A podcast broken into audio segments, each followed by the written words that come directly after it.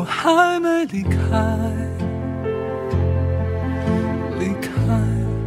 在我写完《眼泪博物馆》这首歌，我觉得《眼泪博物馆》是一个特别好的标题，非常有想象力，而且它有很多的空间可以去挖掘关于空间、关于物、关于我们的眼泪之间的关联，这样的一个，我觉得是一个很特别的题目，对我来讲。这个人很精彩，一起走进正兴的眼泪博物馆。Hello U F M 一零零三的听众朋友们，大家好，我是正兴。今天想要将外婆的脚踏车收藏进我的眼泪博物馆中。我觉得很多人跟我应该很像，就是我们都不是很擅长在平时很常去表达自己的情感。那外婆的脚踏车对我来说，它有点像是一个记忆的线索。这个线索很重要，因为它收藏了我从小成长到大不同的阶段对于嗯外婆的这种情感的呃内在的变化。嗯，我希望眼泪博物馆中能有一个位置是可以存放这个脚踏车，也可以存放我对于外婆的想念，还有对她的爱，都可以透过。脚踏车这个物件来表达。我们路过一家店，一座桥，有一个岸边，是我记事以来有志生命最初的画面。风吹过了耳边，外婆推着我不停。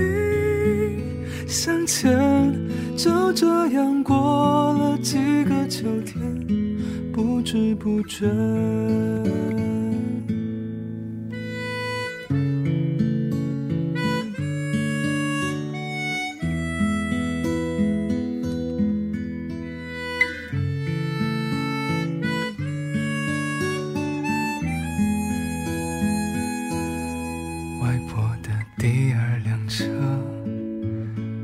上学时我也骑过，那时刚学会没多久，有多美呢？